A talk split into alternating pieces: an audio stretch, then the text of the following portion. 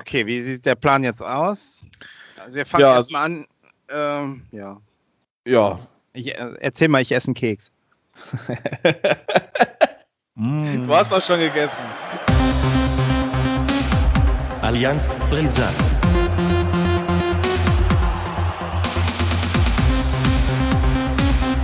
Allianz brisant. Hallo und herzlich willkommen zur zehnten Folge. Ein kleines Jubiläum von Allianz Brisanz und dieses Mal heißt es Null Punkte für Allianz Brisanz. Ich begrüße Ole. Hi, zum zehnten Mal äh, begrüße ich auch alle Zuhörer. Und Zuhörerinnen. Ja, stimmt. Zuhörerinnen. Ich begrüße einfach alle. Ich begrüße einfach alle. Alle. Super. Ja, dann äh, starten wir gleich los. Und womit wollen wir denn anfangen? Mit welchem der glorreichen Vereine? Was meinst du? Wir haben Freitag gespielt, ihr erst am fangen wir Sonntag. damit an, bitte. Ja, ähm, Wolfsburg 5 zu 3 verloren. Äh, ich hatte ja erst auf 5 zu 0 getippt. Ähm, dass wir uns dann tatsächlich fünf Tore fangen, habe ich mir natürlich nicht gewünscht. Ich habe gedacht, dass ich da mal ein wenig gegenwirken könnte. Das Ja. hat äh, leider nicht so funktioniert. Ähm, ja, Ich habe es nichtsdestotrotz- gesehen. Ich habe es gesehen. ja, schön. Komplett. Also das war ja, also für, für einen Außenstehenden, der mit beiden Ja. Vereinen eigentlich nichts zu tun hat, war das ein sehr schönes Fußballspiel, denke ich. Ja. Ähm, Ja. Als Bremer darf man sich, glaube ich, einfach neu nur in den Arsch beißen. Das war wirklich einfach noch grausam. ja. Ähm, ich, Ich habe bin da einfach. mit der Familie gesehen sogar, mit meinem Bruder, Brüderchen und meinen ähm, beiden Neffen. Ja, das, das war wirklich, also ganz, ganz große Scheiße. Ähm, ich sag mal so, Oh. wer, wer, wer drei Tore schießt, ja, Ich habe dich noch gewarnt. Weißt du vor wem? Vor dem Ja. Wout Weghorst. Ich habe es ich hab's ja auch selber angekündigt. Also wenn du den unter Kontrolle hast, dann, dann geht das Spiel ohne den Schienen aus wieder. Also ähm, rein von den erzielten Toren von ihm, mal ganz davon abhängig, ob er dann vielleicht noch irgendwelche äh, ja, Vorbereitungen oder Einleitungen der Tore noch äh, ne? Aber äh, ja, Ja, wie gesagt, fang doch mal 5-3 an. verloren. Ja. Ähm, fing gut an, äh, beziehungsweise eigentlich nicht so gut. Ich habe mich wieder ein bisschen aufgeregt. Ich habe auch diesmal auf Twitter nicht äh, die Ausstellung und so retweetet. Denn äh, unser Liebling aus äh, äh, Japan, also, also beziehungsweise mein Liebling, aber ich spreche, glaube ich, für die ganze Fangemeinschaft von Werder Bremen, Yuya Osako durfte einmal wieder von Anfang an spielen. Äh, hatte allerdings aber auch ähm, damit zu tun, dass sich Josh Sargent leider verletzt hat. Ähm, ja, allerdings äh, war es dann soweit, dass Osako ähm, doch ein, äh, ja, also fürs 1 zu 0 gesehen zumindest eine sehr, sehr gute Aktion hatte. Ähm, eroberte sich den Ball, ich glaube, gegen Maxence Lacroix oder wie der heißt. Äh, den Ball brachte den rein, Bittenkurt perfekt reingelaufen, 1-0 und anstatt dass man sich dann mal wirklich so wie man es ja sonst auch macht, ähm, ein bisschen dann auf das Ergebnis verwalten geht, hat man dann äh, sich tatsächlich äh, ja innerhalb von wenigen Minuten dann zwei Tore eingefangen. Schwuppdiwupp stand es 2-1. Ähm, Manuel Bomb absolut hilflos gewesen auf der rechten Außenposition. Also äh, rechter Schienenspieler hat er versucht zu mimen.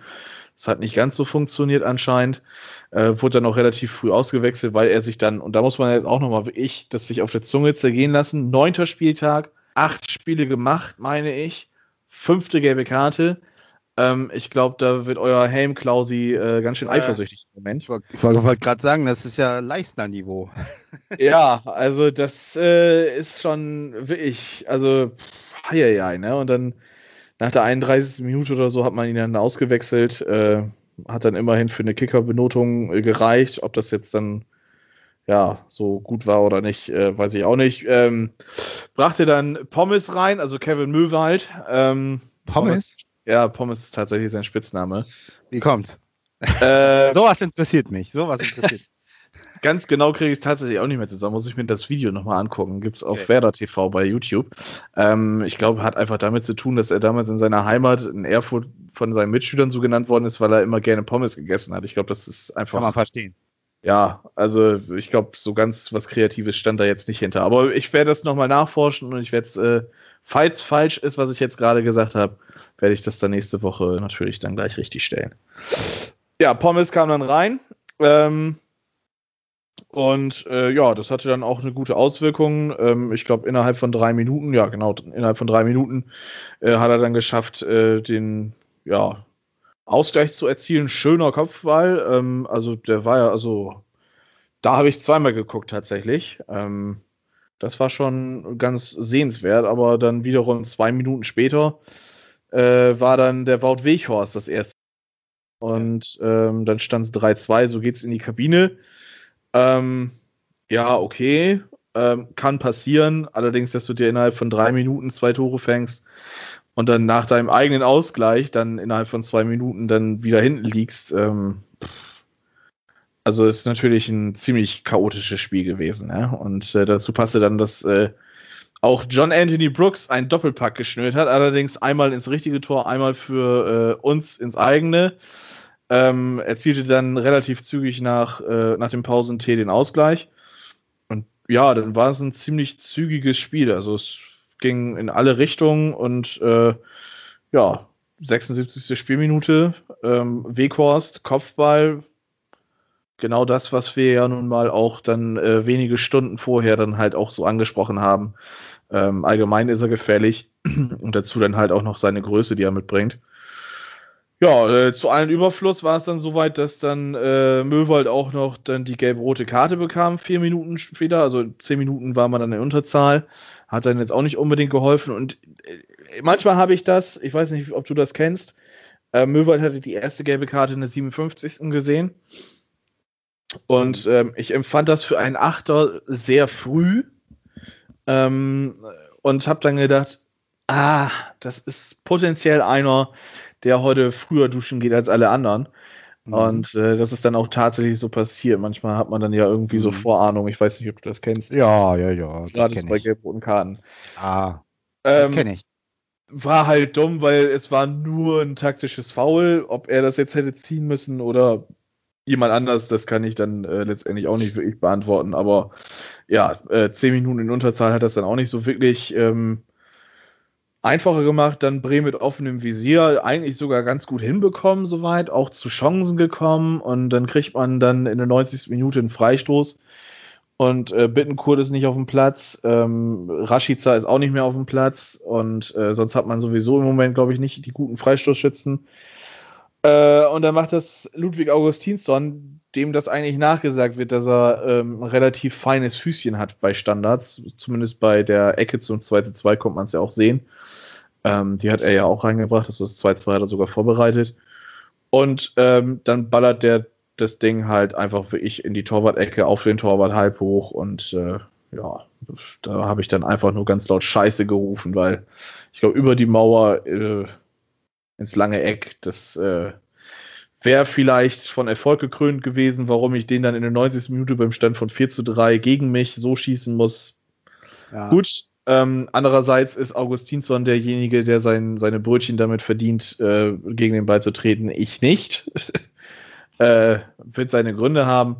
Ähm, ja, und das 5-3, das kassierst du dann halt. Das musst du im Prinzip kassieren, weil wenn du es nicht kassierst, dann musst du dir anhören, ähm, wieso habt ihr denn nicht 4-4 gespielt? Ähm, 5-3 ist dann im Endeffekt, glaube ich, in der Aussage, wenn man sich das so anhört, ein bisschen zu hoch. Ähm, ja ja, Werder Bremen erste Halbzeit in der Abwehr Fuchsteufelswild, also das, was man gegen Bayern hingekriegt hat, ähm, hat an allen Ecken und Kanten verloren, äh, ja, ist verloren gegangen. Ähm, Toprak in den Zweikämpfen immerhin präsent gewesen. Friedel, äh, ja, ich weiß nicht, ob der wusste, wo links und rechts ist. Äh, Gerade so in der ersten halben Stunde hatte ich das Gefühl, dass der ganz woanders war mit dem Kopf. Mm. Und dann bis zur Auswechslung von Bomben war ja dann ähm, der Theodor Gebre Selassie als rechter Innenverteidiger tätig, der ist dann rausgerückt und Christian Grosso Groß ist dann in die Innenverteidigung gerückt und der hat das äh, sehr, sehr gut gemacht meines Erachtens. Ab da war es auch ein bisschen stabiler. Ähm, ja, gut, das äh, Ding von Weghorst, da kann auch ein Groß mit seinen, keine Ahnung, 1,81, 1,83 oder was der ist, kann er da auch nicht viel anrichten. äh, das ist halt so eine Sache, wo man dann wirklich sagt, okay, da fehlt halt so ein Innenverteidiger der Marke Naldo, Mertesacker, dann äh, kommt da der, der Weghorst im Idealfall nicht mehr so hin. Das war das Spiel 5-3. Ich habe mich sehr geärgert, denn jetzt steht man da und hat seit äh, sechs Spielen nicht mehr gewonnen. Also, so schnell kann es gehen. Da, so schnell kann es gehen. Seit sechs Spielen hat man nicht mehr gewonnen. Ähm, und äh, das ist dann, dann doch ein wenig zu wenig ähm, im Endeffekt. Also es ist jetzt Klagen auf hohem Niveau, gerade wenn man sich anguckt, wo man letzte Saison war. Aber wenn man sich mal anguckt, was dann in den Spielen vorher alles so wirklich möglich war und drin war, ähm, ja, es ist jetzt ein bisschen wenig, ne? Und ich sehe da schon starke Parallelen ähm, zur letzten Saison. Da ist es ja auch so ähnlich äh, losgegangen.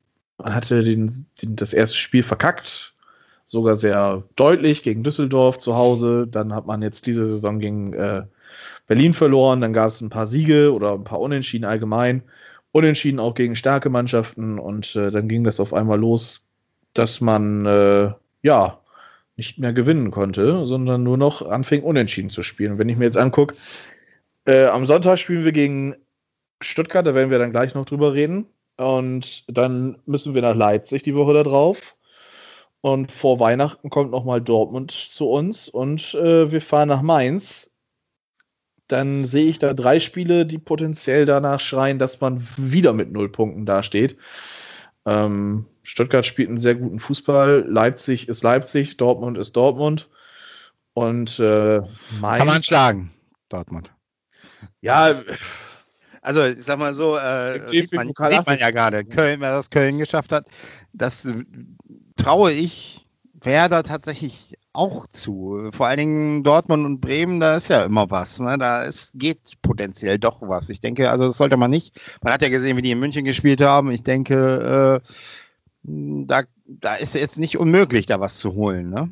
Ja, müssen wir einfach mal abwarten. Das sind ja auch noch, äh, das sind ja auch fast noch zwei Wochen. Ähm, ja, ja. Also jetzt erstmal volle Konzentration auf Sonntag gegen Stuttgart und äh, das, das, wird schwieriger. ja, auf jeden Fall. Also das wird ein ganz unangenehmes Spiel. Ähm, allerdings Stuttgart ist eine Mannschaft, die versucht, das Spiel auch mal selber aufzuziehen.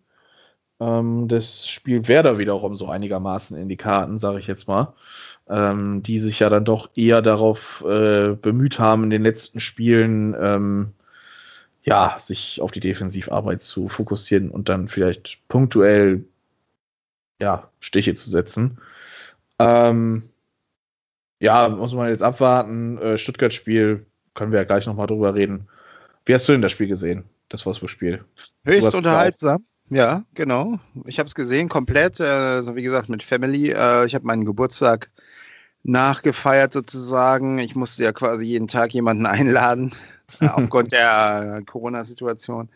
Und äh, es gab lecker, leckeres äh, Nackensteak und Wurst und äh, dazu Fußball gucken. Was will man eigentlich mehr? Also herrlich. Und dann auch noch acht Tore. Also ich habe mich köstlich amüsiert, muss ich sagen. Mhm. Ging, hin und, ging hin und her. Ähm, ich habe mir sowas fast gedacht, weil ich sagte, sagte das ja schon beim Bayern-Spiel. Jetzt ist natürlich wichtig, dass man danach äh, gegen Wolfsburg äh, das nochmal so aufs Feld bringt. Und ja, ähm, genau.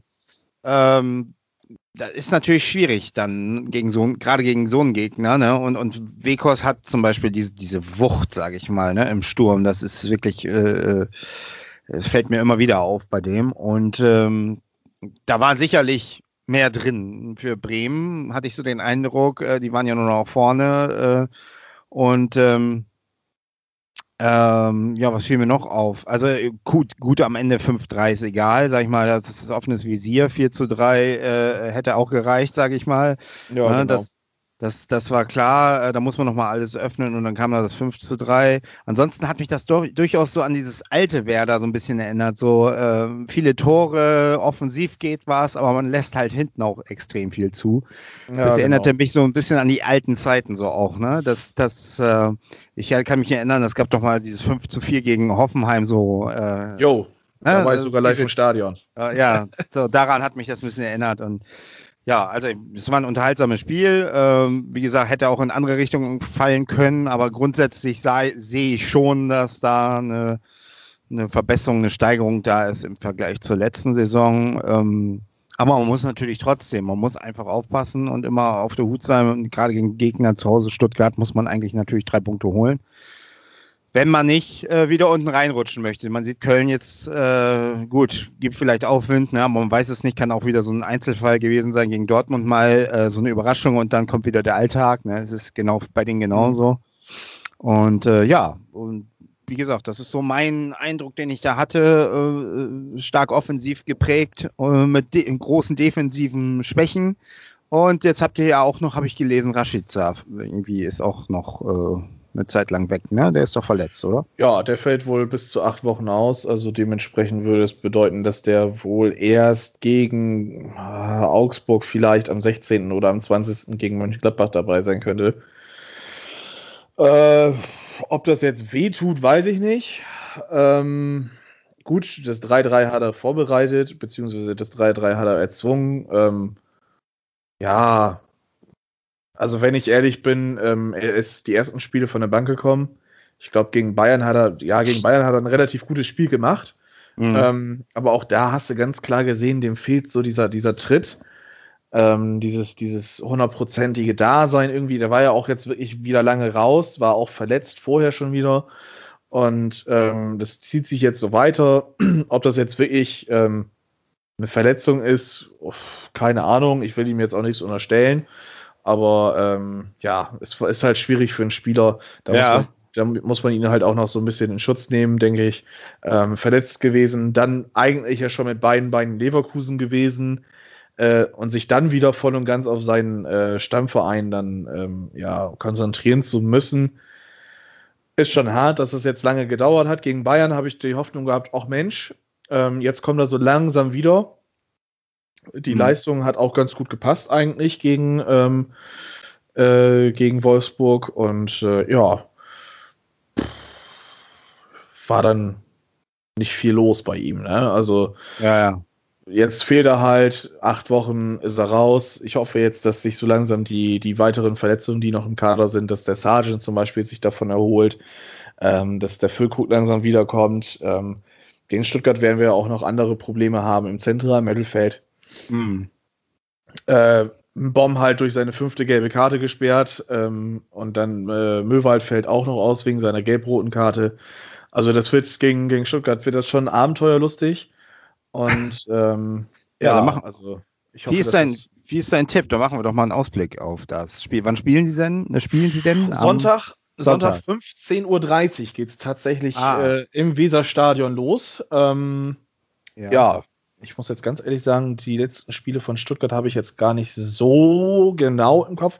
Ich weiß nur, dass es immer ziemliche Spektakel teilweise waren.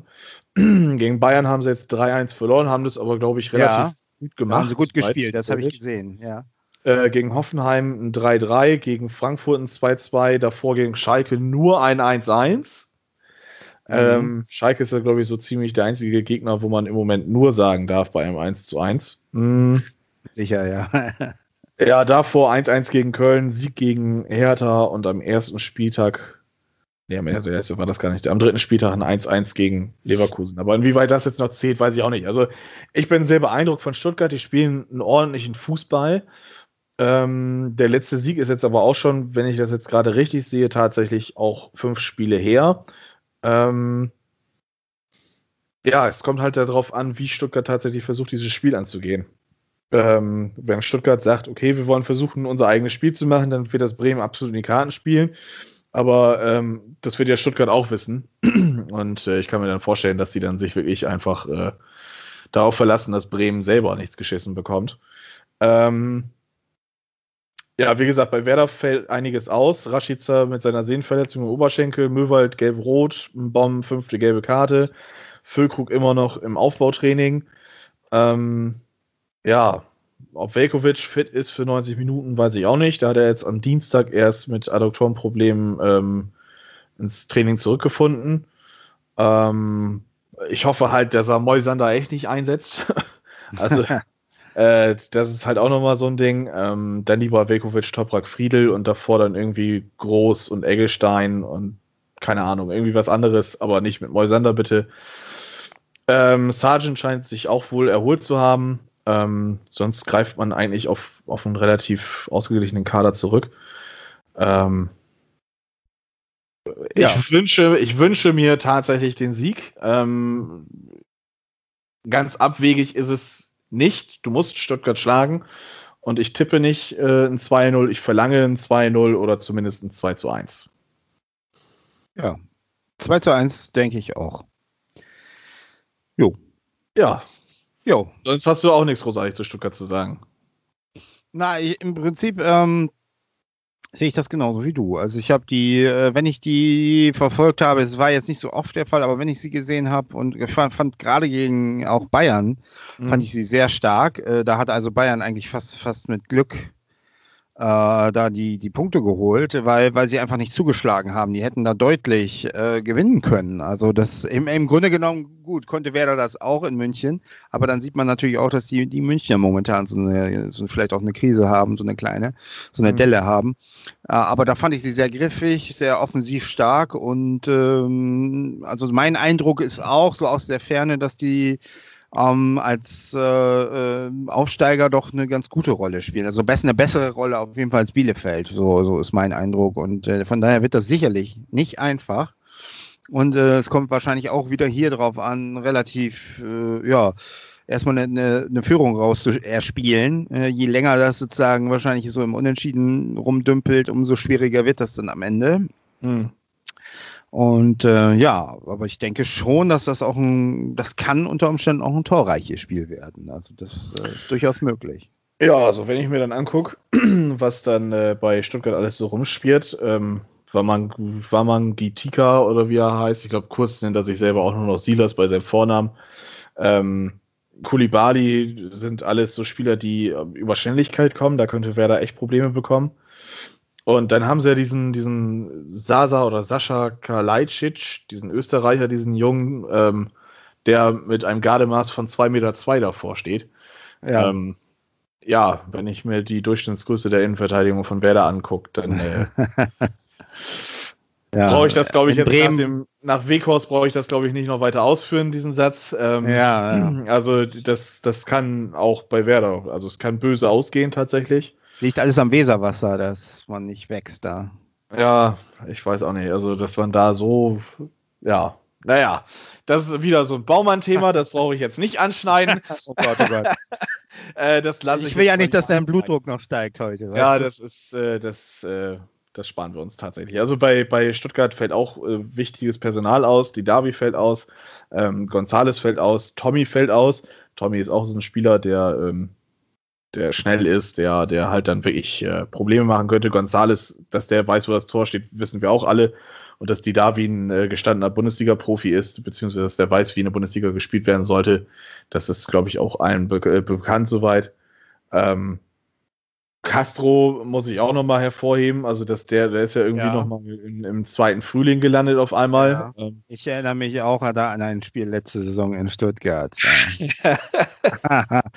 oh, war ja, ey. Ja, äh, der weiß auch anscheinend wieder, wie was Sache ist. Also äh, rundum äh, es ist einiges in diesem Spiel drin und jetzt gerade nach dieser lang ungeschlagenen Serie, wie ich es jetzt einfach mal nenne, vor Wolfsburg ähm, und diesen krachenden 5 zu 3, was einen wieder so richtig auf den Boden der Tatsachen zurückgeholt hat. Ähm, ja, also es ist alles drin. Ähm, das ist so. Das stimmt. Das sehe ich auch so. Das Wie gesagt, ich, ich verlange jetzt äh, ein eindeutiges Zeichen. Wenn du das Spiel gewinnst, hast du 14 Punkte nach 10 Spielen. Äh, dann kannst du dich darauf konzentrieren, dass du nochmal irgendwie drei Punkte holst und dann bist du eigentlich ganz gut im Soll. Ja, also Ja, als, ja. als quasi Absteiger aus der letzten Saison, wenn du dann mit, mit 17 Punkten dann da stehst, dann ist das eigentlich Ja. erstmal vollkommen in Ordnung. Äh, könnte natürlich mehr sein, ähm, aber das ist halt auch jetzt Nörgeln auf hohem Niveau. ich erinnere daran, der HSV hat auch die Relegation geschafft und danach, in, ich glaube, das war 2015, ja, danach das Jahr auch Platz 10 gemacht. Man dachte, man stabilisiert sich und dann ging es aber richtig rapide bergab. Also, aber gut, äh, das wünsche ich natürlich Werder Bremen nicht unbedingt. Aber du hast ja schon quasi eine gute Überleitung geschafft. Ah, ja, aber ihr wir seid können wieder abgestiegen, ihr seid jetzt in der zweiten Ja. Liga. Ja, ja, ich, du musst es nicht nochmal be betonen, das weiß ich. Ach so, ja, ich, ich wollte Ja. einfach nur, ich weiß nicht, das ist ja, wenn man so lange in der ersten Liga war, muss man sich dafür Ja. drei Jahre lang dran gewöhnen. Wir brauchen ein bisschen, weißt du, wir brauchen noch ein bisschen. Und äh, ja, gute Überleitung. Und im Prinzip können wir uns aber kurz halten. Es war also eine Kopie der letzten Saison, das Spiel. Und ja, Heidenheim gegen den Hamburger Sportverein. Kurzfassung. Möchtest du jetzt hören? Lehn, dich- lehn dich zurück. Ja, okay, ich lehne mich zurück. Entspanne. Ich, ich hol gleich noch eben Chips. Also ich bin gleich Hol noch ein paar weg. Chips und mach die Entspannungsmusik an. Schieß Ja. los. Ja, man fing gut an, eigentlich super an. 25 Minuten gut, gut im Spiel gewesen. Ein wirklich sehr schön herausgespieltes Tor. Winzheimer, der mir wieder, wiederum sehr gut gefiel. Ich verstehe auch nach wie vor nicht, warum er immer ausgewechselt wird. Also ist eigentlich derjenige, der mental voranschreitet und der wirklich eine gute Körpersprache hat. Einen richtig, einen richtig guten Schritt nach vorne gemacht hat. Äh, schöne Flanke auf äh, unseren ja, schön Wetterspieler Kittel, der das Ding dann einnetzt. 1 zu 0, wunderbar, läuft. Dann neun Minuten später Standard und wer trifft, man glaubt es kaum. Der Toni, der Toni leist da mit so einem Dropkick äh, Au. Außenriss ins rechte ähm, Eck oben und schön, schönes Ding, 2 zu 0. Ja, super. Und da, ich erinnere mich, Twitter, habe ich schon geschrieben, wer, äh, wer früh führt, der stets verliert. Und so kam es dann auch. Und das, äh, ja, das ist im Grunde genommen das HSV-Virus, was da wieder ähm, zutage kam. Und im Grunde genommen ist es immer so, äh, hat man dann irgendwie was erreicht, gibt es immer diese, diese Versagensangst, dass man eine hohe, äh, also eine Fallhöhe hat und man platscht wieder zu Boden. Und äh, das ging ja auch relativ zügig dann hier ähm, in der drei Minuten später Kühlwetter das erste kurz vor der und was für Tore, über die brauchen wir glaube ich nicht groß sprechen, was für Also über Fehler. das 2-2 will Ja, ich das nicht 2 zu gerne. 2, ja, das, ja, erzähl doch mal das 2 zu 2 aus deiner Sicht. Also das ist ja Slapstick. Ich weiß nicht, also entweder habt ihr es geschafft, dass jetzt äh, Ulreich auch endlich das HSV-Gen in sich hat, also dieses, dieses Nee, das war ja nicht Ulreich. War Ja, ich, also ich, als Torwart muss ich den nicht da anspielen in der Situation. Also das, natürlich, ich glaube, das meiste geht auf, äh, auf äh, Weltfußballer Toni, ja. Aber ich muss ja auch sagen, ein, äh, ein Spieler seiner Bist- Weltklasse, dem du bist passiert beim auch. 3 zu 2, oder? Nee, das 3-2 war doch äh, erst ganz zum Schluss, oder nicht? Ja, aber das 2 zu 2, da würde ich eher Jamra sagen, dass der. Jamra? War das Jamra? Ja. Dann war Jamro. das Jamra. Dann, dann tut Ja, mir leid. dann hab Traben, Traben. gerade, Ja. Dann habe ich da das jetzt gerade so ein bisschen verpeilt. Nee, aber es ist, äh, also wenn man sich das anguckt, ähm, nach drei Minuten, also insgesamt führt man drei Minuten lang 2 zu 0, so, äh, kassiert dann das 1 zu 2, ist ähnlich wie bei Werder, das darf und sollte und muss einfach nicht passieren. Ähm, und dann, ja, psychologisch wertvoller Zeitpunkt, ich schmeiß die drei Euro gleich ins äh, Phrasenschwein, 44. und dass du dann nochmal Ja. so das äh, in der 90. nochmal wieder, also also das- im Grunde genommen, Das tat schon weh. im Grunde genommen ist es einfach ganz einfach, als das 2 zu 1 schon fiel, und ich habe es ja kurz vorher auch geschrieben, da war mir im Grunde genommen schon klar, das geht wieder hier äh, schief, weil, weil äh, wer, wer sich so schnell, äh, wer so schnell keine Sicherheit ausstrahlt danach, ne, oder so, so fahrig verteidigt und, und äh, sich da gleich wieder einfängt und dann vor der Halbzeitpause das nächste, wieder so ein Slapstick-Tor, also so ein Schlafwagenfußball, äh, ne, und, und sich da wieder einfängt und 2 zu 2, da war mir im Grunde genommen klar, und je länger das Spiel auch ging, war mir klar, äh, am Ende, das wird nochmal, äh, da werden sie nochmal einfangen. Das ist so typisch. Das, man kann das ja, im Grunde kann man HSV-Spiele ganz einfach äh, analysieren. Also ich bin ja auch so eine Art Psychologe. Das habe ich ja nun auch irgendwie ein bisschen auch ähm, mit äh, damals äh, genommen im Studium. Und, und im Grunde genommen kannst du das, weißt du das eigentlich? Du hast schon eine Vorahnung, dass das passiert, ne? Und das ist äh, äh, immer so beim HSV. äh, Das, ich sag, erinnere auch so an dieses, diesen Anfang der Saison, am an, erstes Spiel gegen Dresden, gleich, gleich dieses Ding da, ne? Wo dann alle denken, oh Gott, was kommt jetzt, ne? Das ist immer so, steigen die Erwartungen auf Null, schreibt man den Verein halt ab, dann kommen dann wieder, dann ist die Möglichkeit, dass sie gewinnen danach sehr, sehr groß, ne? weil, weil eigentlich keiner mehr was erwartet von ihnen. Dann machen sie, legen sie eine Serie hin von fünf Siegen, alles gut. Und dann ist halt wieder der Punkt da, jetzt haben wir wieder was erreicht.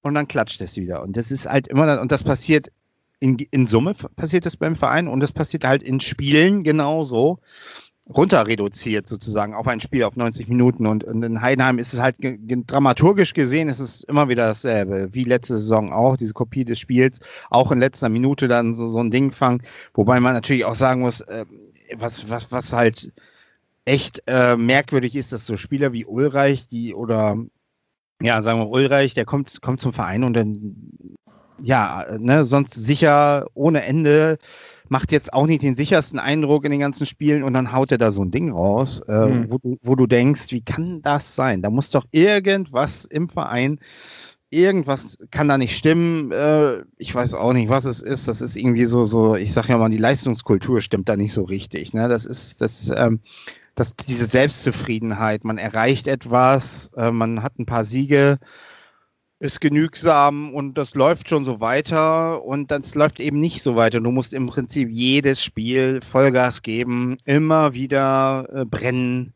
Ne? Und nicht nur 20 Minuten, sondern und wenn du das zweite zwei kriegst, kann ja passieren, dann musst du halt weiter Gas geben. Aber guck dir die zweite Halbzeit in, in Heidenheim an. Das war nur noch Verwaltungsfußball. Das war ne, im Grunde genommen hat Heidenheim das auch nur runtergespielt und die haben auch gewartet, ja, war, lass uns mal warten, bis nur 88., 89. Minute äh, da ist und dann schlagen wir nochmal zu. Und äh, mhm. äh, wenn man so hoch presst, ne, da muss man in der letzten Minute das Ding nach vorne hauen, da gibt es gar nichts, dann nimmt man halt den Punkt doch mit. Und besser nimmst du halt einen Punkt in Heidenheim mit, da, da meckert dann keiner mehr drüber. Ne? Sagst du zwar ja. immer noch äh, äh, jetzt vier Spiele kein, kein Sieg oder was, ne? Aber ähm, das musst du dann eben einfach auch mal mitnehmen. So, das ist, ist so, ne? Und diese eine Punkt, dann wäre man jetzt äh, zumindest nicht, nicht äh, Dritter. Jetzt ist man schon auf Platz drei runtergerutscht, ne? Bochum drüber, äh, führt drüber und äh, ja, äh, man hat. Kiel man auf hat Schlagdistanz. Komfortable äh, äh, Tabellenführung und das ist genau der Punkt, ist diese, diese, diese Selbstzufriedenheit, äh, diese, die Angst, dass man versagen könnte, ist halt immer da. Und äh, das ist eben so. Ne? Auf eine gute Leistung folgen dann drei bis vier, vier äh, schlechte Spiele von einigen Spielern. Das ist so, so ich sag dann nur so Narei, Duziak ne? und Kittel vor allen Dingen, ne? die, die dann, guck dir die, die Körpersprache von Kittel an, wie der über den, über den Platz trabt und wie welche Ausstrahlung der hat, die, die, die, äh, die Schultern hängen runter und äh, ja, das, das sind so Dinge, die, die regen mich auf. Ne? Da muss man sich nur einen Terodde angucken, wie der voranschreitet. Der hat, hm. der hat vielleicht drei Ballkontakte im Spiel, ne? macht davon dann aber eine rein, will immer gewinnen, schnappt sich die Pille äh, und will weitermachen. Ne? Und das ist so der Punkt, wo du siehst, wer will das eigentlich hier? Ne? Und, und die, die Spieler, die sind alle mit sich selbst beschäftigt oder sind sofort, wenn es dann mal nicht läuft, ne, sofort eingeknickt. Du musst aber im Grunde genommen, musst du einen Spieler haben, die dann einfach erst recht Gas geben. Und das ist, das, das setzt sich sofort. Das ist eben so dieser Punkt. Äh, mir, mir leuchtet jetzt auch noch nicht ein, wie man jetzt sozusagen weitermachen möchte. Ne? Das also ist also so erinnert mich alles so an die letzten beiden Spielzeiten. Äh, bei Adrian Fein war das damals genauso. Bei Mangala, erste Saison war es auch so. Am Anfang grandiose Spiele hingelegt. Alle gedacht, was ist ein Traum, was da so durch unser Mittelfeld läuft. Und äh, Fein letzte Saison auch. Ja, und dann war es so, nach, nach 17 Spieltagen war man ein Herbstmeister jede, jedes Mal, ne? hat, hat komfortable Führung gehabt und alles lief eigentlich. Und dann, ja, was war dann los? Ne? Und kann man dieses Niveau nicht halten? Nee, konnte man nicht. Es ging dann so bergab und dann im Grunde genommen fein die Rückrunde, da war nicht ein gutes Spiel dabei. Und ähm, ja, das ist so, dass das, dieses Muster hat man jetzt halt immer noch. Ne?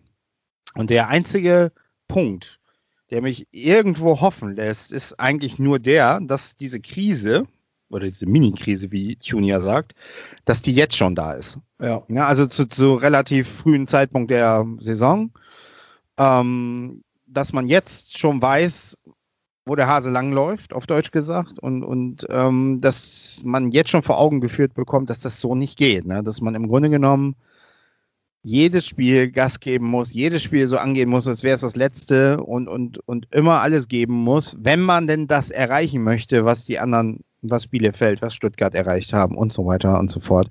Sonst wird es nicht funktionieren, sonst wird man durchgereicht und ist dann irgendwann, ich weiß nicht, wenn, wenn dieser Schlendrian sozusagen sich so durchsetzen sollte, dann ist man, man braucht nur die Tabelle anzugucken, dann ist man in drei, vier Spieltagen äh, im Mittelfeld oder sogar vielleicht sogar unten.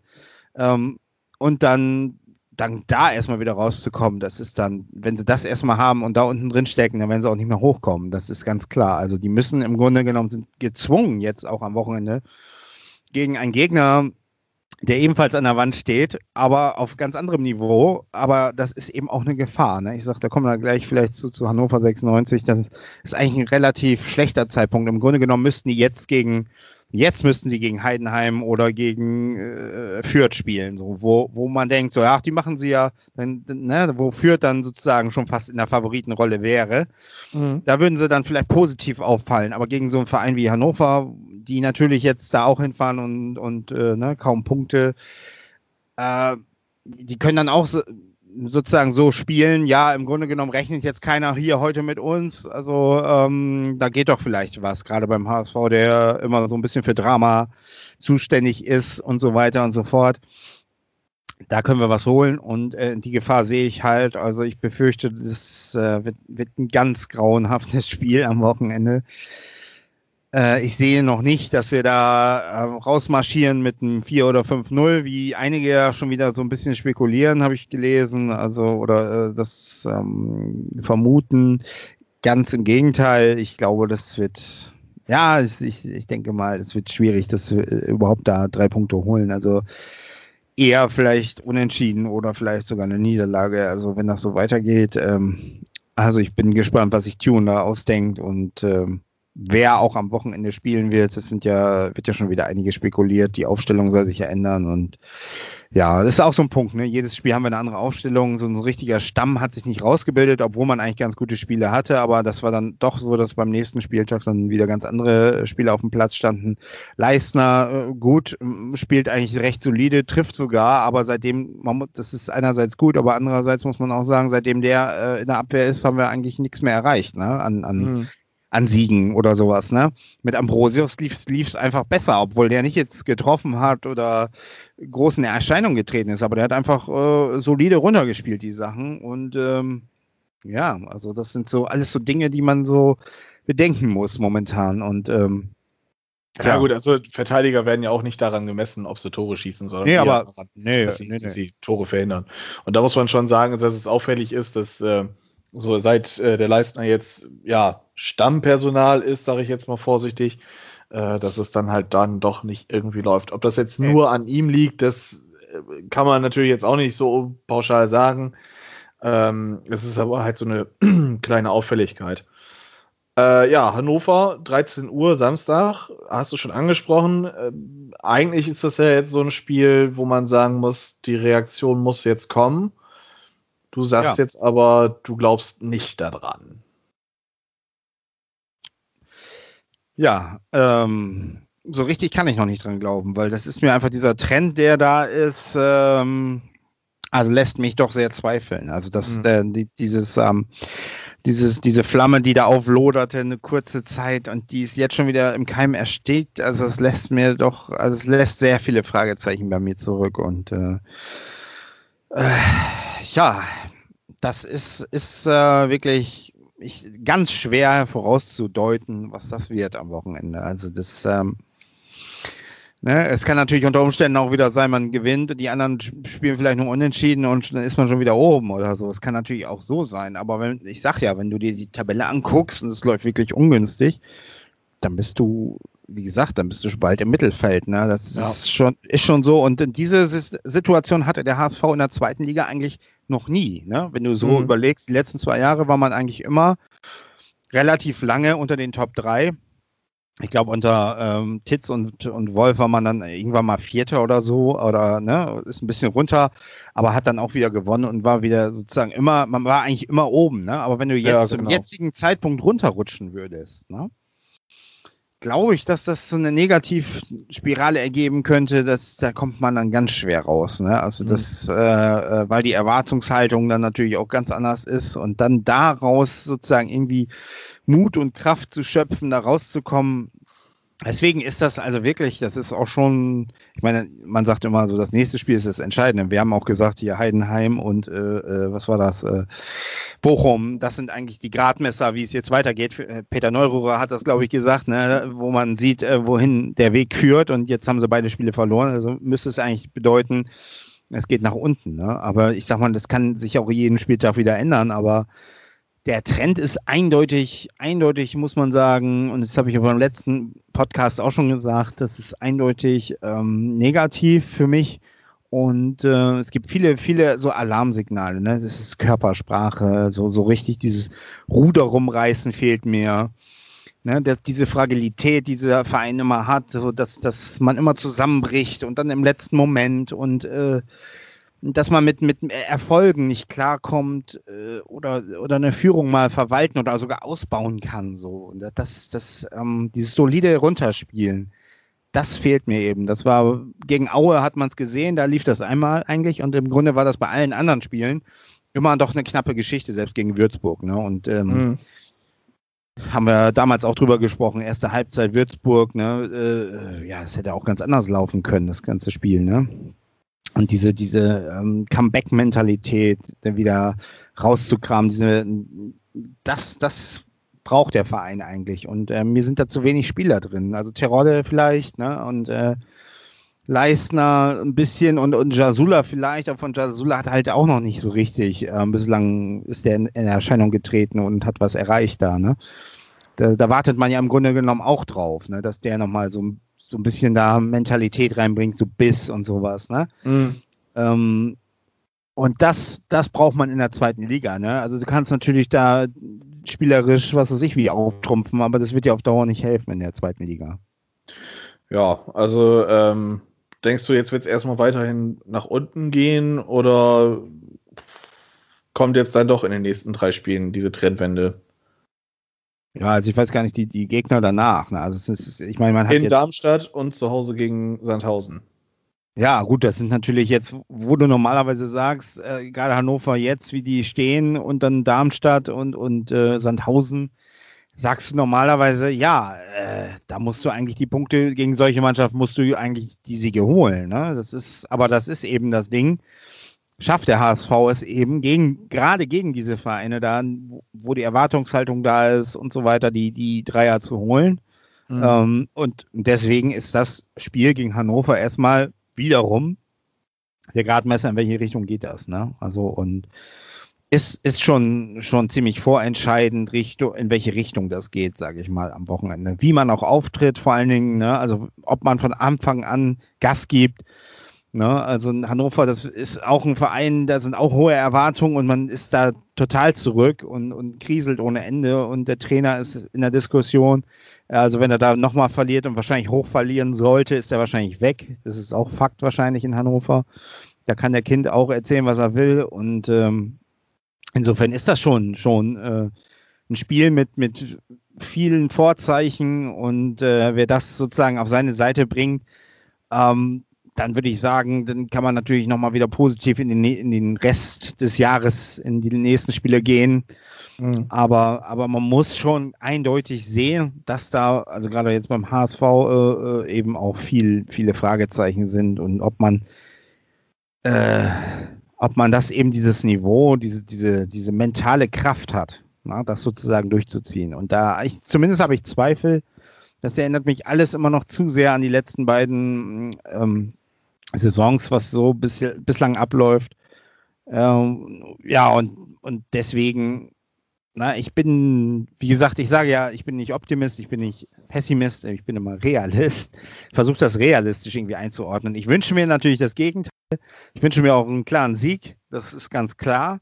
Ne, dass Terodde da wieder irgendwie einen Doppelpack macht und, und die Sache läuft ne, und nicht so ein Gewackel, dass man dann wieder nach, äh, nach, nach äh, 40 Minuten ein 2-1 und dann geht es wieder nach hinten los, weil das ist, wird definitiv so sein. Also wenn Hannover da, wenn wir wieder in Führung gehen, Hannover macht einen Anschlusstreffer, dann kann ich dir Brief und Siegel geben, dass wir am Ende wieder das 2-2 fangen oder 2 zu 3 sogar noch das Ding ausgeht. Das ist halt immer dieses, diese Dramanummer. Ich kann es auch nicht mehr sehen und hören. Also es macht mich schon fast fertig, ne, das Ganze, ne? Mhm. Also das ist immer dieses gleiche Muster und dieses Muster muss man irgendwann doch einfach mal durchbrechen. Ne? Und ähm, ja, ich hoffe es einfach. Ich, also habe ich doch viel gesagt. Äh, ich wollte eigentlich nur fünf Minuten reden. Alles in allem ist es ja nun mal auch äh, eine ziemlich ja, merkwürdige Zweitligasaison. Also ich habe mich jetzt äh, nie wirklich großartig mit dem Unterhaus so beschäftigt, aber wenn ich mir jetzt mal wirklich angucke, ähm, der aktuelle Tabellenstand, ähm, die, ja, ich sag mal, aktuellen Top 6, ähm, da habe ich mit einem Auge zugedrückt zwei Vereine äh, drin gesehen. Ich habe nicht damit gerechnet, dass Osnabrück da oben erstmal mit drin rumfischt. Aue, sehr gut ja, Aue, dass sie da auch äh, auf einmal mitmischen wollen und ähm, Kräuter führt. Damit habe ich nun wirklich nicht gerechnet, dass die, auf, dass die überhaupt irgendwann mal wirklich auf dem ersten, ersten Tabellenplatz stehen werden. Ähm, ja, Bochum äh, hat so als Geheimfavorit bei mir gegolten für diese Saison. Ähm, dass die jetzt tatsächlich das auch schaffen, ist ja nun mal auch eine andere Sache. Bochum ist ja nun mal auch äh, seit Jahren da unten gefangen, seit Jahren, äh, also unten im Unterhaus gefangen und kommen da nicht wirklich raus oder ähm, schaffen den Aufstieg, schaffen noch nicht mal den Abstieg unbedingt. Ähm, und Kiel mit dem Auge zugedrückt habe ich da schon in den, in den Top 6 mit drin gesehen. Der HSV ist für mich so vom, vom Standing her ähm, der einzige Verein, der da wirklich zu 100% was drin zu suchen hat. Die anderen Big Fishes, nenne ich jetzt einfach mal, ähm, mit, mit Düsseldorf, Nürnberg, Hannover, ähm, vielleicht auch Heidenheim, die kommen jetzt erst so wieder. Paderborn, gut, die sind auf Platz 7, die sind nur einen Punkt hinter Aue, also ganz weit weg sind die da auch nicht. Aber ähm, die scheinen doch irgendwie mit was ganz anderem beschäftigt zu sein, als mit dem Aufstieg im Moment. Ähm, deswegen finde ich das schon alles arg merkwürdig. Das ist, wie gesagt, jetzt keiner auf Platz 1, wo man sagt, ja, der gehört da, also der gehört da zu 100% hin. Ähm, sportlich gesehen gehört Kräuter Fürth jetzt dazu. Ne? Die sind jetzt auf, auf Platz 1. Das lässt sich ja nicht, äh, nicht was anderes sagen, aber wenn man das jetzt äh, am ersten Spieltag prognostiziert hätte, du, hör mal, Spieltag 9, Kräuter Fürth ist auf 1, da hätte man, glaube ich, äh, ja, da hätte man gelacht. Also das ist ja, ähm, Kräuter Fürth hat jetzt einige Saisons hintereinander ein paar Probleme gehabt, äh, unten drin rumgedümpelt mit dabei und ja, äh, deshalb, also ich finde es ähm, mal ganz interessant, dass der HSV dann vielleicht jetzt nicht dieser, ja, wird. Vielleicht würde das euch auch gut tun, ähm, dass man dann einfach in einer anderen Situation Richtung Ende der Saison steht und zwar, dass man dann ähm, das Feld von hinten aufräumt ähm, und nicht ja, vier, fünf Vereine, Mannschaften dann noch äh, im Nacken hat. Also ich sehe da eine sehr, sehr große Chance für den HSV, dann doch endlich dieses Jahr da rauszukommen. Ähm, muss sich halt zeigen, ob das dann so funktionieren kann, ob der HSV das kann oder nicht. Ähm, natürlich sollte man eigentlich äh, so vom, vom Standing her, ich wiederhole es nochmal, als HSV eigentlich den Anspruch haben, 34 Spieltage auf Platz 1 da zu stehen in der zweiten Liga. Ja. Aber. Amen. Du kommst nicht an deinem Tipp vorbei. Du willst dich da seit oh. ein paar Wochen, willst du dich da so ein bisschen immer verdrücken, ne? Also es ist auch echt schwierig, HSV ja, es ist, zu tippen. Es ist schwierig. Also, es ist schwierig. Aber ist, mir geht es nicht anders bei Werder. Also. Oh, war ja. Ja. Du willst einen realistischen Tipp, ja? Oder den, den du Herzenstipp? Kannst mir, du kannst mir jetzt auch sagen, Hamburg gewinnt 6 zu 5 nach Elfmeterschießen. Das ist ein Tipp, ist mir egal.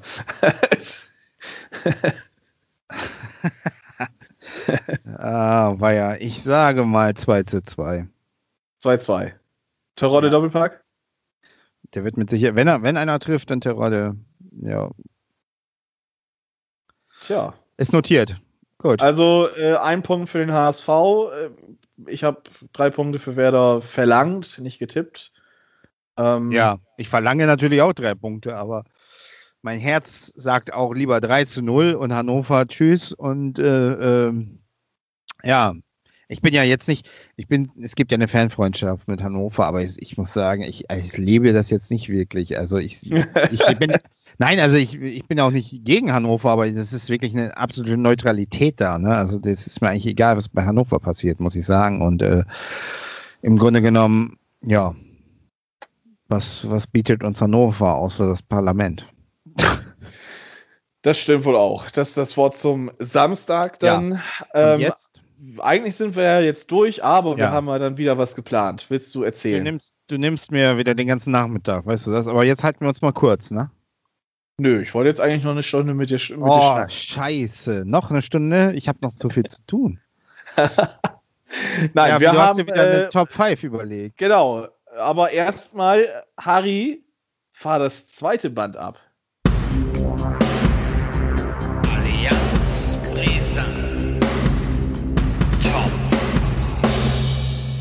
Ja, Top 5. Jetzt sogar mit eigenen Jingle. Wer hat das denn gemacht, Harry? Erzähl mal.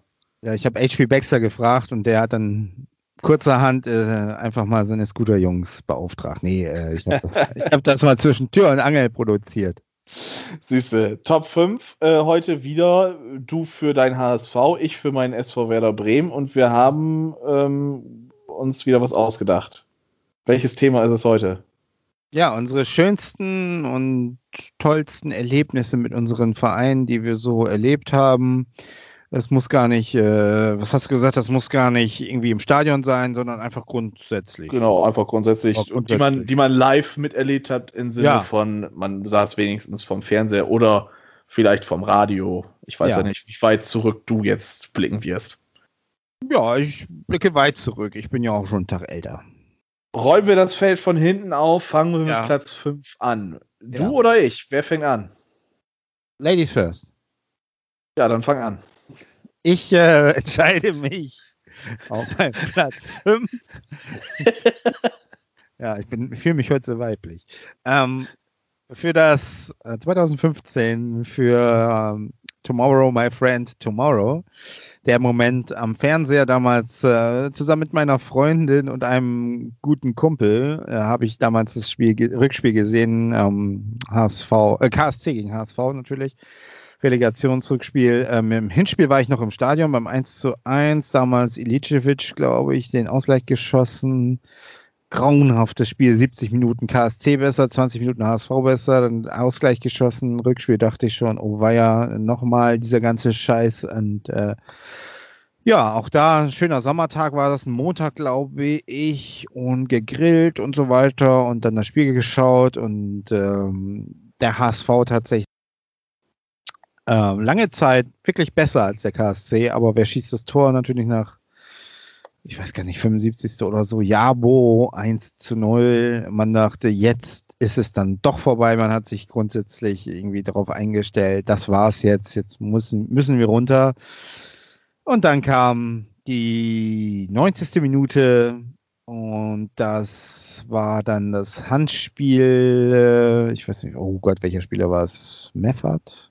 Ein KSC-Spieler hat einen ähm, Ball an die Hand bekommen. Alle haben ja gemeckert, das war kein Handspiel. Und, äh, ne, ich bin immer so. noch der festen Überzeugung, das war kein absichtliches Handspiel. Ja, das sagen alle natürlich. Vor allen Dingen, die es nicht mit dem HSV haben. Ich bin ja der Meinung, es war keine klare Fehlentscheidung. Also er, der Ball ist an die Hand gegangen. Ähm, in der Situation hätte wahrscheinlich jeder für seinen Verein gesagt, das war klares Handspiel. Das muss man auch natürlich mal klar sagen. Das Auf jeden Fall. ich. Ich, ich, habe es ich hab's nicht als klare Fehlentscheidung damals empfunden. Ich habe gesagt, ähm, kann man geben, muss man aber nicht. Egal. Auf jeden Fall, das Tor war natürlich, also dieser Freistoß, das war, äh, das war natürlich grandios. Ich dachte, Van der Vaart stand damals am Ball. Ich dachte, er wird das Ding jetzt nehmen und in, in den Himmel schießen, weil der hat auch wirklich in seiner zweiten Amtszeit beim HSV auch richtig schlecht gespielt. Und das wäre noch jetzt die Krönung, wenn er das Ding da weghaut und dann haut ähm, Diaz das Ding da in den Winkel.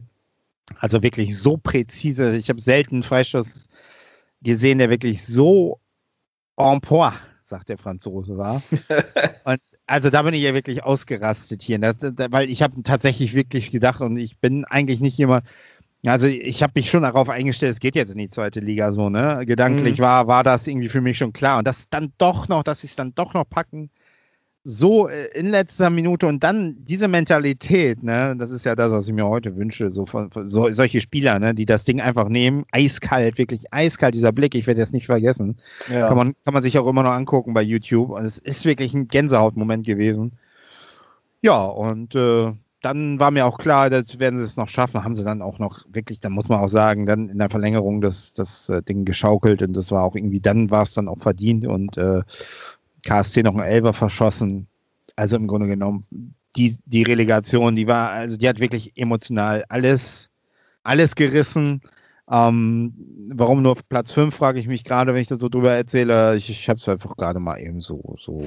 Kindheitserlebnisse sind einfach noch so ein bisschen intensiver. Es kommen gleich Kindheitserlebnisse. Jetzt bist du da mit Platz 5. Ja, mein Platz 5 hat auch mit der Relegation zu tun. Ähm, liegt also gar nicht mal so weit weg. Ähm, ich habe jetzt Da war ja was. Ich Den Gegner kenne ich. ich habe nicht großartig jetzt äh, einen Augenblick da reingenommen, sondern einfach so dieses, dieses große Ganze. Ähm, angefangen am 34. Spieltag mit diesem 6 zu 1, ähm, wo man dann halt, ja, ja, so, so wirklich äh, war, also zumindest war es bei mir so.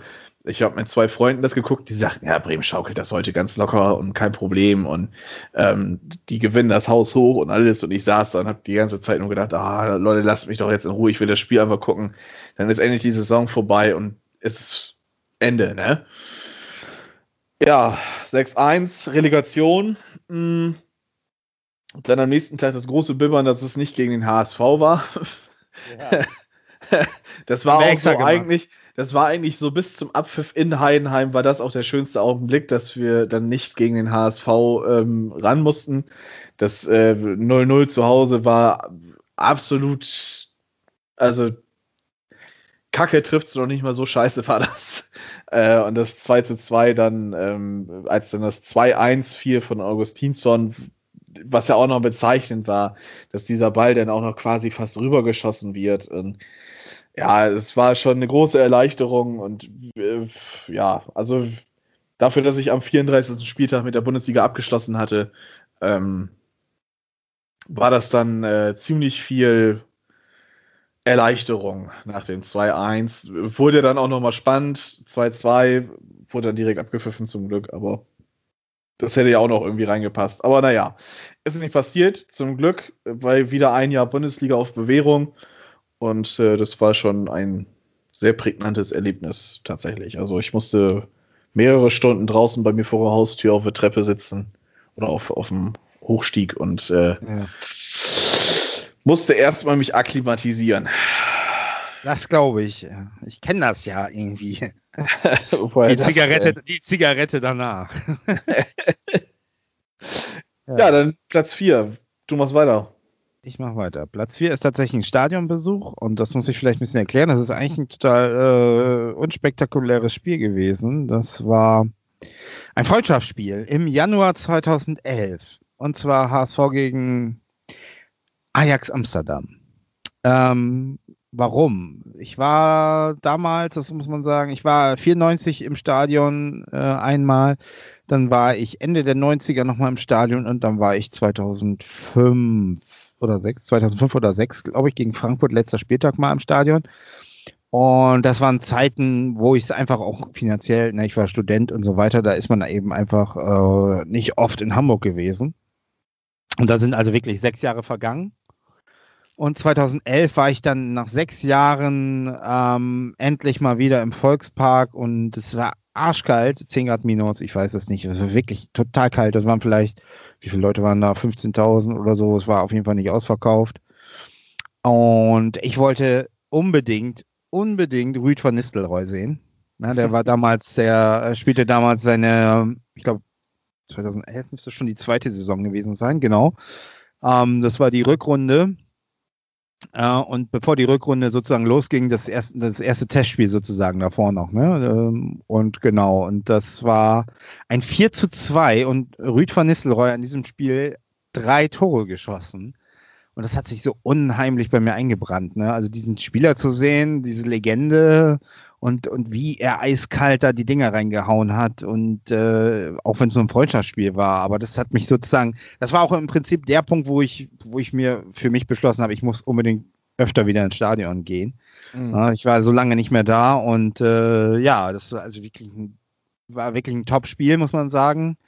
Und dann war ich auch danach im Sommer nochmal beim 6 zu 2 da, das gegen Köln. Das war also auch ein grandioses Spiel, also von vorne bis hinten. Das war also wirklich noch schöne Zeiten. Und interessanterweise muss man sagen, das war übrigens das 4 zu 2 gegen Ajax war ein Spiel, das war in der Woche, wo, wo äh, Rüd wieder zu Real zurückwechseln wollte unbedingt. Oh. Damals, kannst dich vielleicht erinnern. Ja, Ja. so ganz, ganz Ja, leicht. ja, da hat Real wieder angefragt, er war kaum ein Jahr bei uns und da sollte er wieder zu wollte nicht, kann man ja auch verstehen. Die haben halt drauf gepocht, dass er seinen Vertrag erfüllt und dann war er so ein bisschen stinkig und danach ging es eigentlich auch ein bisschen wieder bergab, ne? Ähm, fand ich ein bisschen schade, dass man so auseinandergegangen ist, weil das wirk- wirklich, der, der wurde wirklich in Hamburg geliebt, ne? Also das muss man wirklich sagen. Und mir war er persönlich immer so vom, vom, vom Auftreten her, ähm, ich habe ihn auch einmal beim Training erlebt. ähm, da war ich tatsächlich mit einer Schulklasse beim, beim HSV-Training und äh, Autogramme gegeben und so. Also wirklich ein sympathisches Kerlchen und äh, dafür, dass er so ein, ne, mit der Vita, die er hatte, ne? Also das war Mhm. wirklich. Und deswegen war dieser Januar 2011 wirklich so ein bisschen so, so wieder so, so ein Punkt, wo der mich so ein bisschen auch wieder ein bisschen sensibilisiert hat und ein bisschen mehr auf dieses Fußballthema gebracht hat, der mich wieder ein bisschen Also ein, ein Ja. gelungenes Comeback in den genau, Volkspark. genau. Ja, ich mache einfach weiter. Platz 4. Auch ich war live im Stadion. Äh, das Spiel ereignete sich am 5.3.2016. Ein 4 zu 1 Sieg gegen Hannover 96, die damals schon ja, akut mit dem Abstieg zu tun hatten. Äh, 18. Platz. Und eigentlich nichts Besonderes. 4-1 gewonnen. Torschützen waren Baels, Pizarro, Karaman, Junusovic.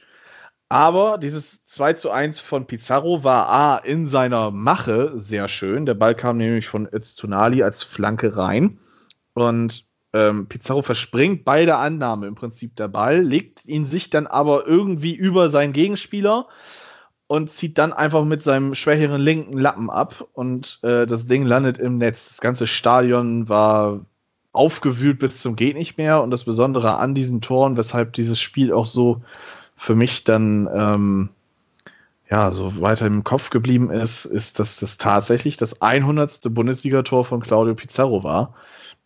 Das war schon imposant. Also ähm, trifft sich ganz gut. Äh, Pizarro längst nicht dieser Weltstar wie Van Nistelrooy, also zumindest behaupte ich das jetzt einfach mal.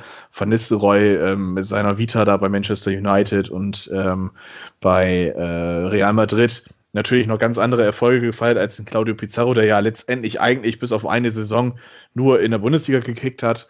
Ähm, aber für die deutschen Verhältnisse, für die Bundesliga-Verhältnisse ist es ja nun mal dann wirklich so, dass äh, Pizarro ein großes Idol ist und ähm, dass man dann tatsächlich behaupten kann, man war beim 100 oder beim 100. Bundesligator von Pizarro dabei. Das äh, war schon ein ganz, ganz cooles Erlebnis eigentlich. Das ja, Ja. hat sich so eingebrannt. Wie gesagt, eigentlich ein total einseitiges Spiel. Das Spiel war auch eigentlich äh, nach, ich glaube, 70 Minuten war das schon gegessen. Hannover hat sich nicht mehr gewehrt und ja, total lapidar, aber äh, wie gesagt, das 100. Pizarro-Tor, mein Platz 4. Ja, er hat ja leider auch oft gegen den HSV getroffen, muss man sagen. Ja, Ja, das ein oder andere Ja. Mal schon. ja, dann Platz drei. Äh, Platz drei ist eine persönliche Begegnung mit einem meiner, I weit, also neben Rüd, ein Idol meiner Kindheit. Ich hatte es auch schon mal angedeutet, ein, der mich ja sozusagen ähm, im Fußball, in meinem Heimatverein TuS Obenstrohe, ähm, inspiriert und geprägt hat. Das war quasi mein Idol, Richard Golz. Und ähm, ja, den fand ich also immer super. Ähm, und den habe ich dann das erste Mal live gesehen, 1995 bei einem Freundschaftsspiel, auch ein Freundschaftsspiel wieder, in Wilhelmshaven gegen den SV Wilhelmshaven. Das Einstand, glaube ich, 4 zu 2 für den HSV. Ähm, ja, und nach dem Spiel bin ich auf den Platz gestürmt mit meinem kleinen Notizblock Und den Notizblock habe ich letztes Mal schon angedeutet bei Niklas Schindwall, glaube ich. Und da habe ich dann auch ein Autogramm von Richie bekommen. Riesengroßer Typ, zwei Meter, super sympathisch. Ja, und ähm, dann habe ich ihn nochmals getroffen und zwar ja 20 Jahre später. Und zwar, das war ein Spiel in Oldenburg, VfB Oldenburg gegen HSV 2. Da war er nämlich Torwarttrainer beim HSV, ich habe da einfach gewartet und geguckt, wann er da ist. Äh, das war natürlich auch dann relativ einfach, ihn da abzugreifen. Und da habe ich dann auch ein Selfie mit ihm gemacht. Und das Selfie hat er inzwischen, habe ich ihm mal zugeschickt, hat er auch unterschrieben mit den schönsten Grüßen. Also wirklich sympathisches Kerlchen. Ich finde es ein bisschen schade, dass sein Sohn Jakob Golz, der ja auch beim HSV war, inzwischen nicht mehr, leider nicht mehr da ist, aber der ist jetzt äh, Torwart bei Rot-Weiß Essen übrigens. Kleines Zeit. Info. Ja, also die Begegnung mit Richard Golz auf Platz 3. Das ist doch ein schönes Ding. Mein Platz 3 ist äh, auch ein Live-Erlebnis wieder im Stadion und zwar einfach allgemein das erste Spiel. Das habe ich ja schon mal äh, erzählt. Das 4 zu 1 gegen Nürnberg nach der Meistersaison 04-05, wo es dann auch so wirklich zu 100 Prozent für Werder Klick gemacht hat. Ähm, wer sich das nochmal anhören will und sich die Anekdoten zu Francis Banecki anhören möchte, schaltet einfach zwei, drei Episoden zurück und kann sich das anhören. Platz 2 bei dir. Genau, das war am 25. Mai 1983. Ja, dort spielte der HSV damals noch Champions League, beziehungsweise, beziehungsweise hieß das Europa Cup der Landesmeister.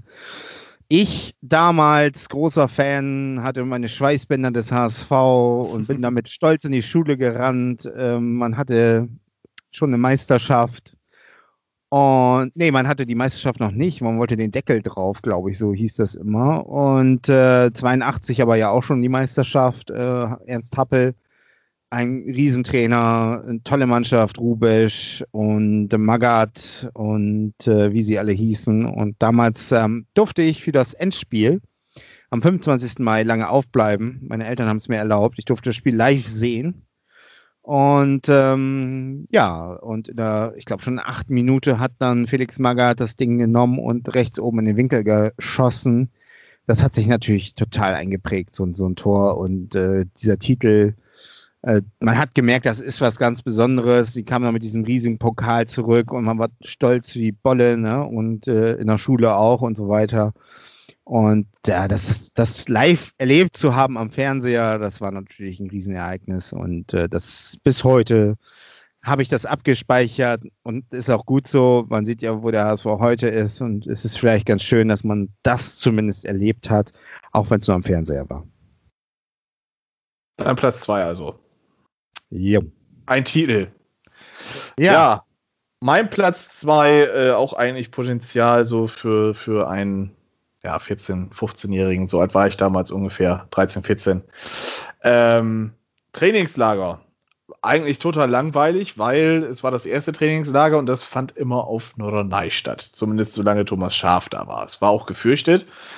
Und äh, ja, dann die, die, den, den sommerlichen Standardurlaub mit meinem Vater dann halt ähm, auf Norderney verbracht, die Familie dort besucht und der nette Nebeneffekt war das Werder Bremen ähm, ja, zwei Straßen weiter, ähm, Norderneier Sportplatz, dann halt täglich äh, Übung machen durfte und das auch öffentlich war. Und so konnte man dann tatsächlich ähm, dann auch Spieler wie äh, Naldo, wie ähm, Per Mertesacker, ein Marcelo Martins, der auch schon vor zwei Folgen mal angesprochen worden ist, ähm, die konnte man alle dann tatsächlich auch äh, live sehen, sich Autogramme abstauben und ich hatte dann damals das Papageien-Trikot äh, mit der schönen Kick-Werbung vorne drauf ähm, bekommen. Allerdings natürlich ohne den Jelle van Damme Aufdruck, ähm, den ich mir natürlich dann damals gewünscht hatte. Den habe ich dann nicht bekommen. Aber dieses Trikot hängt jetzt immer noch bei mir in meinem Kleiderschrank und ist voll mit Autogrammen wie von Tim Wiese.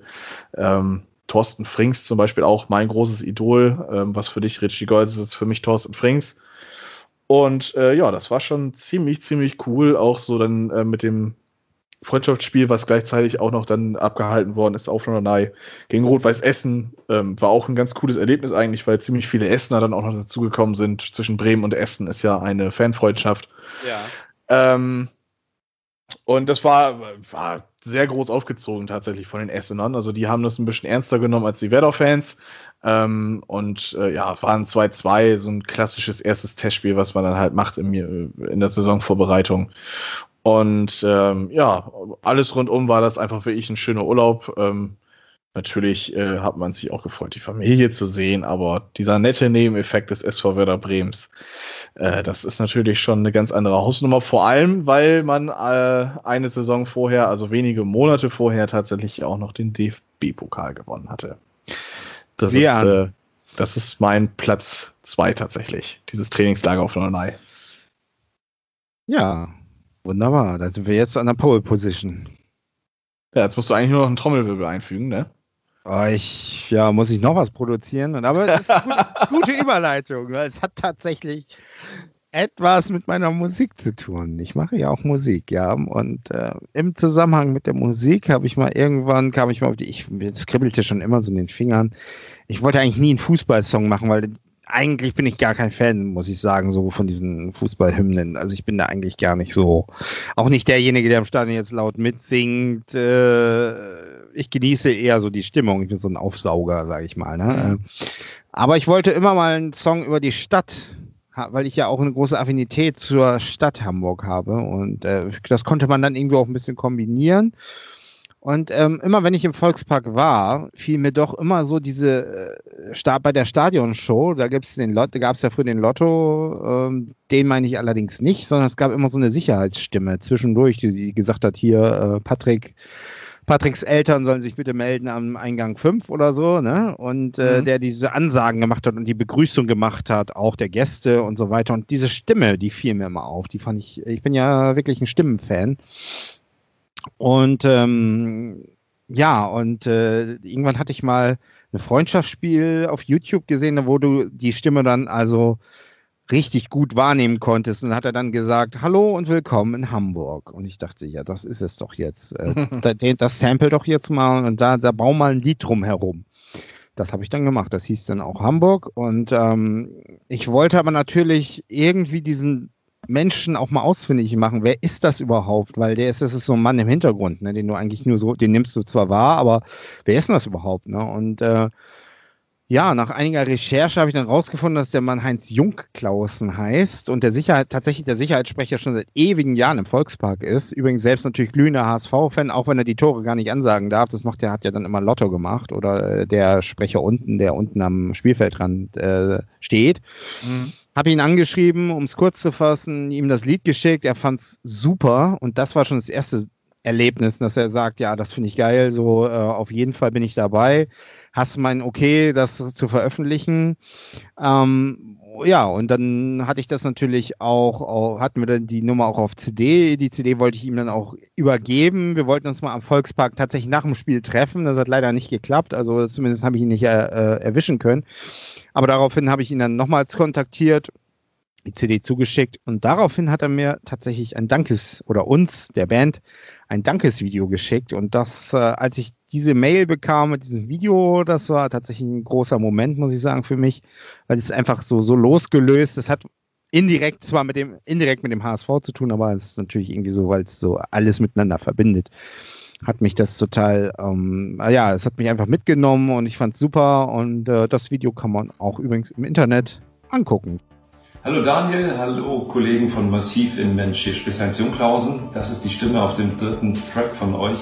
Hamburg. Hallo und willkommen in Hamburg. Ich wünsche euch viel Spaß mit dem Album und alles Gute für die Zukunft. Mein Platz 1, also erstmal wirklich schöne Geschichte tatsächlich. Ähm, wusste ich persönlich selber auch noch nicht, dass, also ich kenne das Lied Hamburg, aber dass äh, dann doch diese Story dahinter ist, äh, ja. Ja, das ist dann doch mal eine ganz nette Geschichte tatsächlich.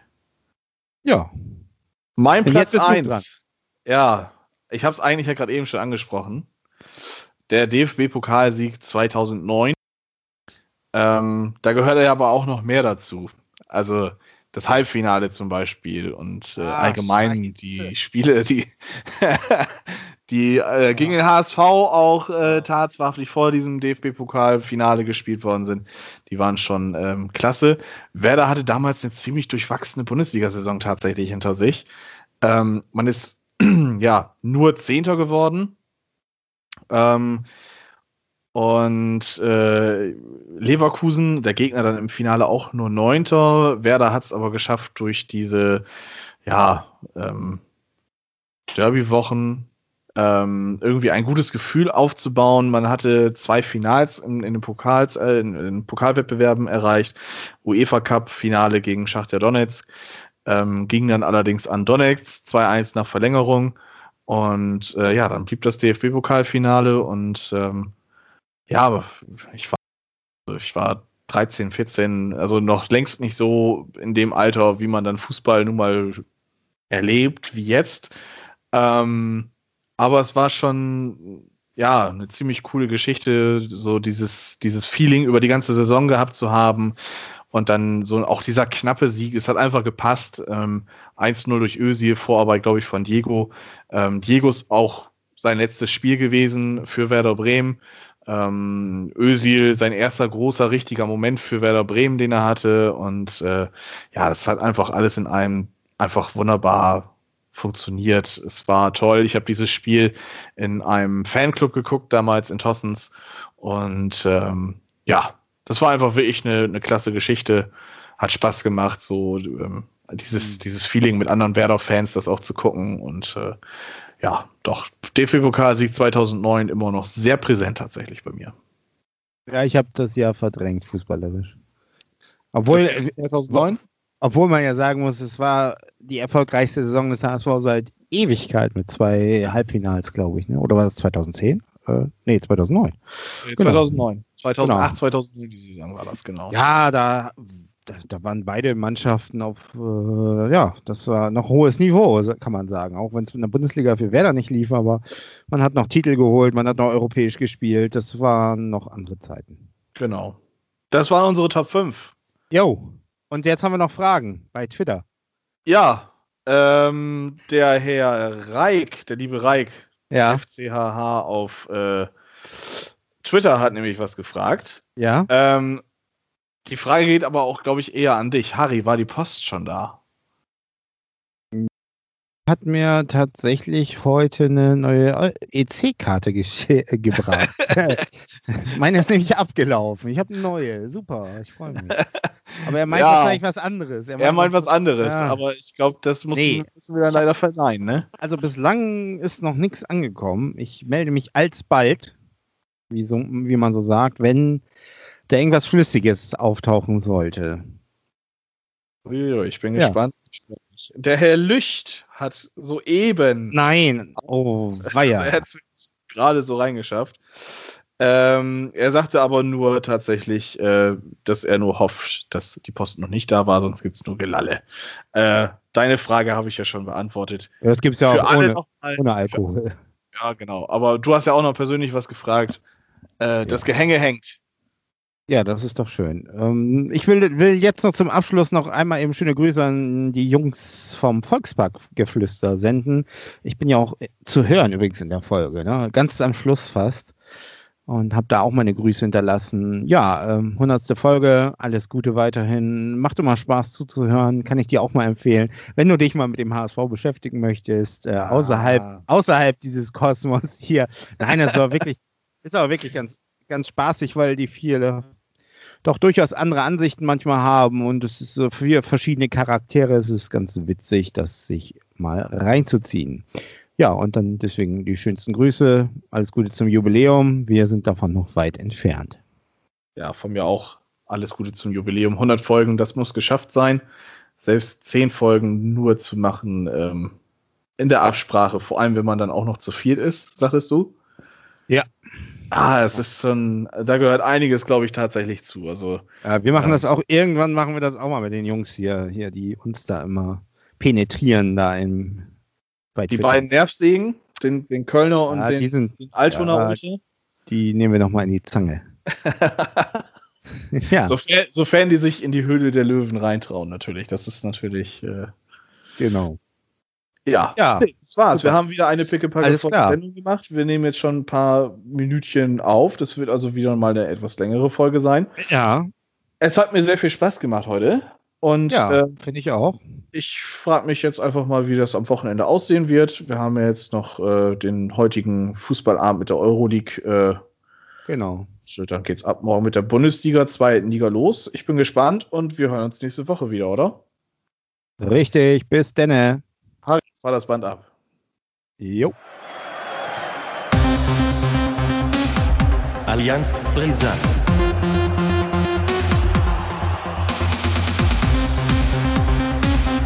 Allianz Brisant. Heute ist der erste Big Rösti freie Tag bei mir. Schäm dich.